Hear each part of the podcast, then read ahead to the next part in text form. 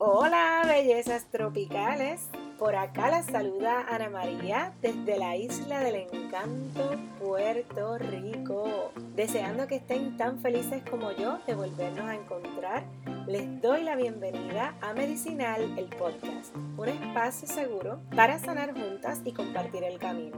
Hoy nos volvemos a encontrar para dedicarle tiempo a la pieza más importante de tu emprendimiento, tú. ¿Estás lista para emprender este viaje de sanación a despertar nuestra conciencia? Pues no se diga más y vamos a meterle mano a Medicinal, episodio 6. ya vamos por el número 6. ¡Qué rico! Hoy es 27 de mayo del 2020. ¡Wow! Mayo, este mes está volando y en tres días mi hijo mayor cumple 16 años. Increíble cómo pasa el tiempo y por favor, eso queda entre nosotras en la tribu, eso no es como que para publicarlo. En el día de hoy quiero compartirles algo que estuve experimentando hace algunos días, pero que ya lo tengo bien agarrado por los cuernos. Y por lo mismo es que no se me puede escapar compartirlo con la tribu. Muchas veces nos pasan cosas como esta y no las compartimos al momento o entendemos que lo hemos superado suficientemente rápido, le restamos importancia a lo que acabamos de aprender y no lo compartimos.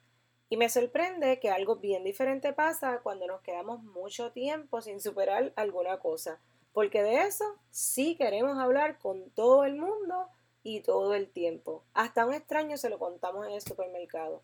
Así que por eso hice este episodio, para no restarle importancia a lo que aprendí, porque la situación solo duró como dos días de manera intermitente y me es vital traerte esto a la conciencia porque todo es valioso. Por favor, comparte, comparte todo lo que aprendes. Desde tu experiencia le puedes cambiar la vida a mucha gente. Y sí, hay que retomar esas prácticas de compartir lo que sabemos desde la experiencia. En las tribus se honraba y se respetaba a los mayores por la experiencia no por el titulito, no porque fue a la universidad, no, no, no, por la experiencia. Así que nosotras vamos a adueñarnos de esto, de que nosotras nuestra experiencia es valiosa, así que vamos a compartirla. Y mis amadas mujeres les cuento que esto no se sintió para nada cool. Y como les dije, me duró como dos días y era algo como intermitente, pero era horrible. Un sentimiento de incompetencia que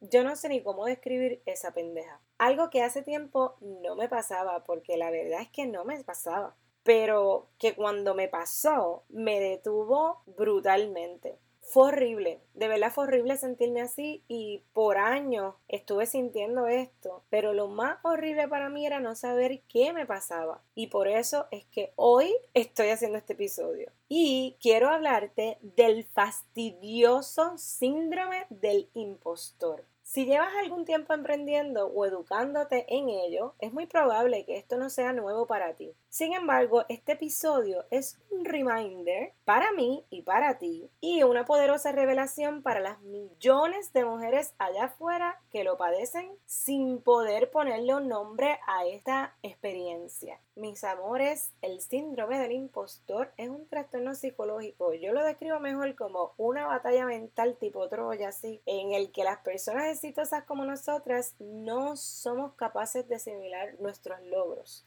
Estadísticamente, 7 de cada 10 personas han padecido alguna vez este síndrome y a que no adivina, es más habitual en mujeres. En el caso de las emprendedores, es posible que elijas no salir del anonimato en tu emprendimiento. Y esto lo viví yo en mi último emprendimiento y la verdad es que ahora, obvio, no me hubiera pasado lo mismo porque ya lo viví. Pero bueno, vamos allá. A mí me pasó en mi emprendimiento porque a mí me surgieron cuando yo abrí mi café entrevistas de radio, de televisión, un montón de oportunidades de exposición y yo misma terminaba cancelándolas. Todo era con la excusa de estar demasiado ocupada o de no querer ser una figura pública. Y después estaba como loca preguntándome qué más podía hacer para alcanzar al cliente. Pero es que literalmente esta cosa me consumía. Y por aquí calladito, respecto a lo que aprendí de eso, es que des la cara. Eres el corazón de tu emprendimiento, tu cara. da la cara. Te invitan, tú ve, da la cara. Muchas mujeres exitosas como nosotras están o se preocupan de no ser tan exitosas o capaces como los demás creen. Sufren en silencio, se exigen demasiado y tienen la sensación de no estar nunca a la altura. Y literal, se llegan a sentir como un verdadero fraude. Por mucho tiempo pensé que era algo que me sucedía solo a mí, porque no lo compartía con nadie. Y como he batallado desde siempre con mi salud mental y mi estima, lo confundía con esto. Hasta que un día lo escuché por primera vez y eso fue gloria. Desde siempre quienes me conocen me han dicho, escribe un libro. ¿Por qué tú no escribes un libro? Contra, escribe un libro. Y en el 2018, el universo mágicamente me presentó a mi editora, porque declarado está, Mariluz Serrano, que también es podcaster y también tiene un podcast bien lindo, eh, un proyecto bello, El amor, un estilo de vida, búsquenla. Ella fue la primera persona que me habló de esto. Estábamos tomándonos un café, hablando sobre el libro, y yo me abrí, de verdad, como un libro literal, de cómo me sentía respecto a mi capacidad de de verdad poder escribir un libro. Y esto te lo estoy diciendo aún cuando desde siempre sé que tengo habilidad para escribir. Tengo algo mágico pasa con las palabras y conmigo. Tenemos una relación desde niña. Y mis maestros desde, desde niña, mis profesores, mis amigos, mi mamá que vive en esa cantaleta y hasta personas que yo ni conozco, siempre me están animando a escribir el bendito libro. Y yo, la única pregunta que me venía a la cabeza era, ¿quién tú te crees que tú eres? Me venía todo el tiempo. Y de ahí pues salían un montón de pensamientos irracionales para justificar el por qué no. Así que cuando ella me habló de esto, yo la escuché súper atentamente porque estaba más que claro que eso que ella me describió era lo que me estaba pasando. Llegué a casa y yo sé que ella me envió como algo para leer y lo leí, pero como que eso no me fue suficiente y seguí buscando y me quedé pegada, de verdad, porque fue como el mega descubrimiento para mí, porque por fin todo empezaba a hacer sentido. Porque la verdad es que yo he cosechado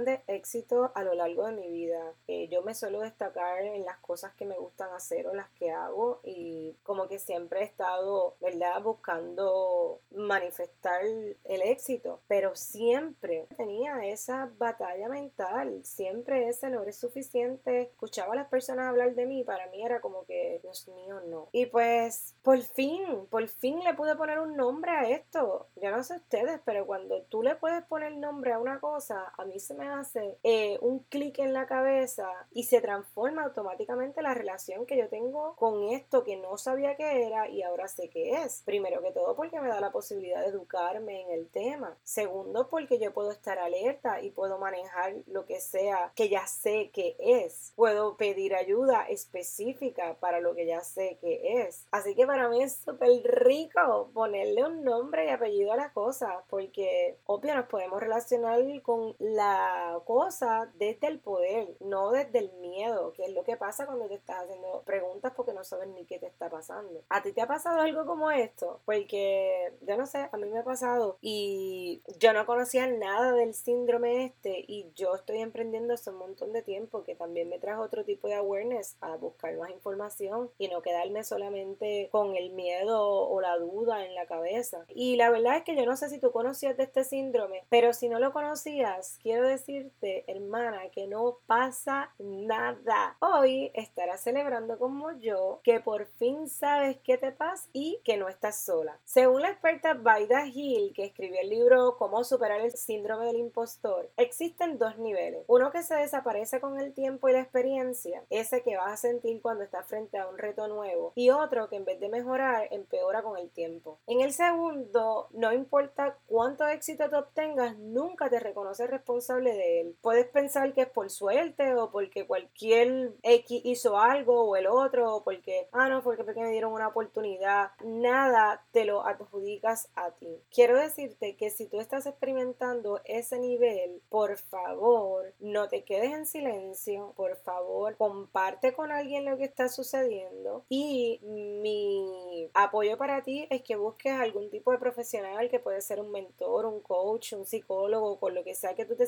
sientas más cómoda, pero que no te quedes con eso, porque eso es tiempo perdido y energía gastada. Así que como toda buena emprendedora que ven una situación y pivotean rápido, si estás experimentando esto a esos niveles y estás escuchando esta información, por favor, alza la mano que te quiero ver y déjanos saber cómo podemos apoyarte. Y la verdad es que no estás sola porque mujeres exitosas y súper poderosas como Michelle Obama, o sea, cuando yo supe que Michelle Obama y J. Lo, hello, J.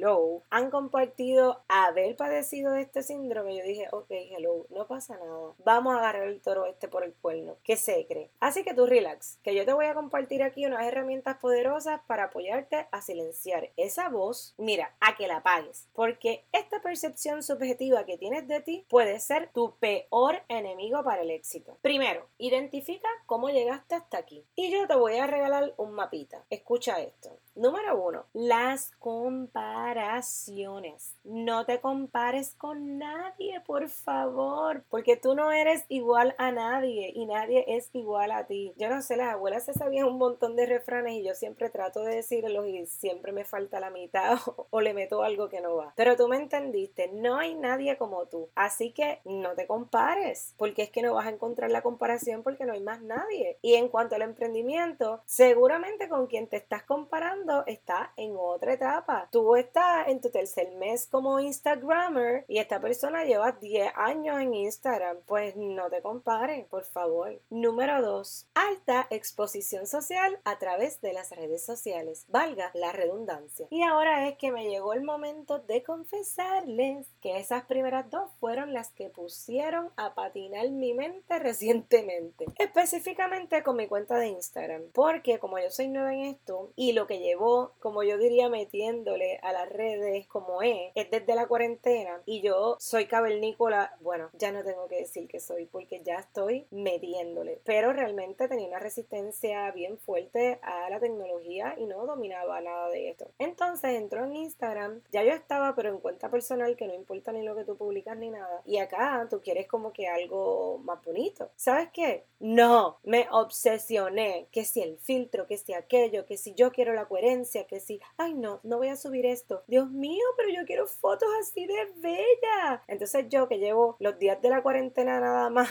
bregando con esto, comparándome con mujeres que de momento veo que tienen videos y cosas desde el 1990, la realidad es que no sé si Instagram existía para esa época, pero ustedes entienden a lo que yo me refiero. Y yo estaba que si las fotos como ella, que ay, que sí, porque yo soy artista y me gusta que eso se refleje en lo que estoy haciendo y de momento no entiendo el recurso para que eso se muestre. Entonces empecé con ese revolú y whatever, en realidad me entró esa obsesión bien absurda y empecé a repensarlo todo y yo dije, pero hello, ¿qué carajo te pasa? Tú empezaste a hacer esto en la cuarentena, bájale dos. Y literal, eso me llevó directo de cabeza a la próxima. El miedo al fracaso. Si a ti te da miedo al fracaso, sácale el dedo y corre para el otro lado. Porque tú no le tienes que tener miedo a nada y mucho menos a fracasar. Y eso te lo digo yo, que mírame a mí, que después de cuatro años de meterle a mi emprendimiento, cerré mi café en enero y gracias a esa experiencia es que hoy estoy aquí literal dedicándome a lo que sí me apasiona, a la sanación, al empoderamiento femenino, a que nos podamos tener conversaciones como esta. Y si yo no hubiera tenido este disque fracaso, como lo ve la gente, yo estuviera allí todavía volviéndome loca, corriendo de un lado para otro, tratando de hacer sentido el sinsentido, que al final de cuentas era un sinsentido porque el edificio se quería caer. Eh, pero no pasa nada. El punto es que, volviendo acá, los fracasos son la mejor escuela. O sea, no tengas miedo a fracasar. Puedes también padecer este síndrome si tienes la autoestima bien bajita. Porque aunque no es lo mismo, una te lleva a la otra. Y quizás esto puede ser porque cuando niña tuviste un tipo de educación súper rígida que pudo de alguna forma alimentar tus miedos por el nivel de exigencia que te tenían ser muy alto. Quizás fueron tus papás en la crianza que tenían un nivel de exigencia bien alto o quizás tú misma desde siempre te has exigido un montón. Y por lo mismo, cuando tú dejas de cultivar tu amor propio, la inseguridad y la falta de confianza van a aparecer. Y eso ahí es que te haces propensa a padecer del síndrome del impostor. Pero mira, para que no te sientas perdida, existen diferentes personalidades dentro de este síndrome y te las voy a contar para que te caches cuando estés experimentando alguna de ellas. Cuando alguna de estas chicas aparezcan, ya tú le pongas nombre y sepas quién es y la puedas poner en su sitio. Es mucho más fácil. La primera es la experta. Es cuando en algún punto de tu carrera comienzan a llamarte experta. Entonces tú te pones bien ansiosa porque según tú, tú no te ves como experta y lo que te da miedo es que te pongan en evidencia, que en algún momento la gente descubra que tú eres un fraude. Pues no, mi consejo es own it.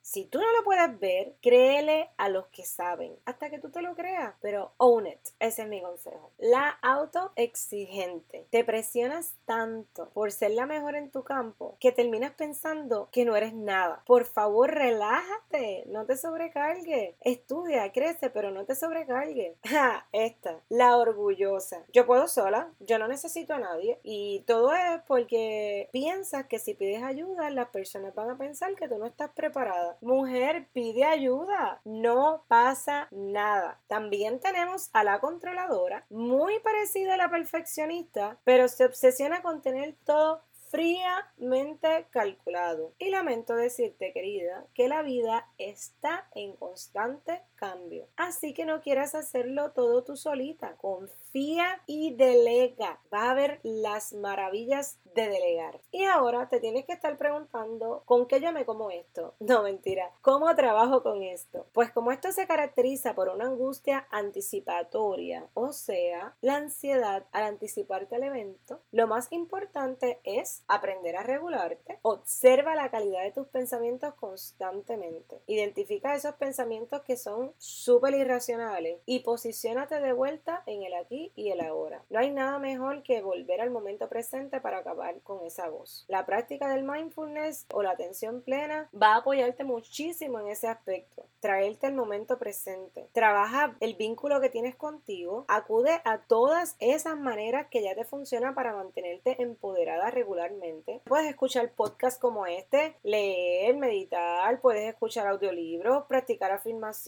lo importante es que trabajes contigo de manera integral para que te permitas ser tal y como eres y puedas liberarte y validarte por quien eres y no por lo que haces. Este 2020 yo lo declaré como mi año sabático observar los aprendizajes de cuatro años de emprendimiento en mi café y pude ver con tanta claridad cómo padecer el síndrome del impostor y ni siquiera saber qué era afectó directamente mi proyecto hasta el último día de la operación. Era un espacio maravilloso con una intención súper poderosa y lleno de posibilidades. Y literal, dejó de existir por yo no ponerle atención a lo más importante de mi emprendimiento. Yo. Por eso, cuando volví a experimentar lo mismo, dije, no, espérate, esta vez sí voy a aplicar lo que aprendí. Y sobre todo, traerme de vuelta mi poder, porque no estoy disponible a perder mi poder. Así que en las notas del programa te voy a dejar un enlace para que realices un test y puedas identificar si estás padeciendo este síndrome. Dile a la voz de tu ego que se calle. Repasa tu camino y reconoce todo lo que has hecho para llegar hasta aquí. Como todo proceso de transformación, esto requerirá más práctica que teoría. Ve implementando estos consejos a tu vida. Practica, practica, practica, practica. Así como en yoga. Practice, practice, all is coming. Para que vayas transformando tu forma de percibirte y relacionarte con el mundo. En un principio puede que te sientas ansiosa. ¿Sabes qué? Recuerda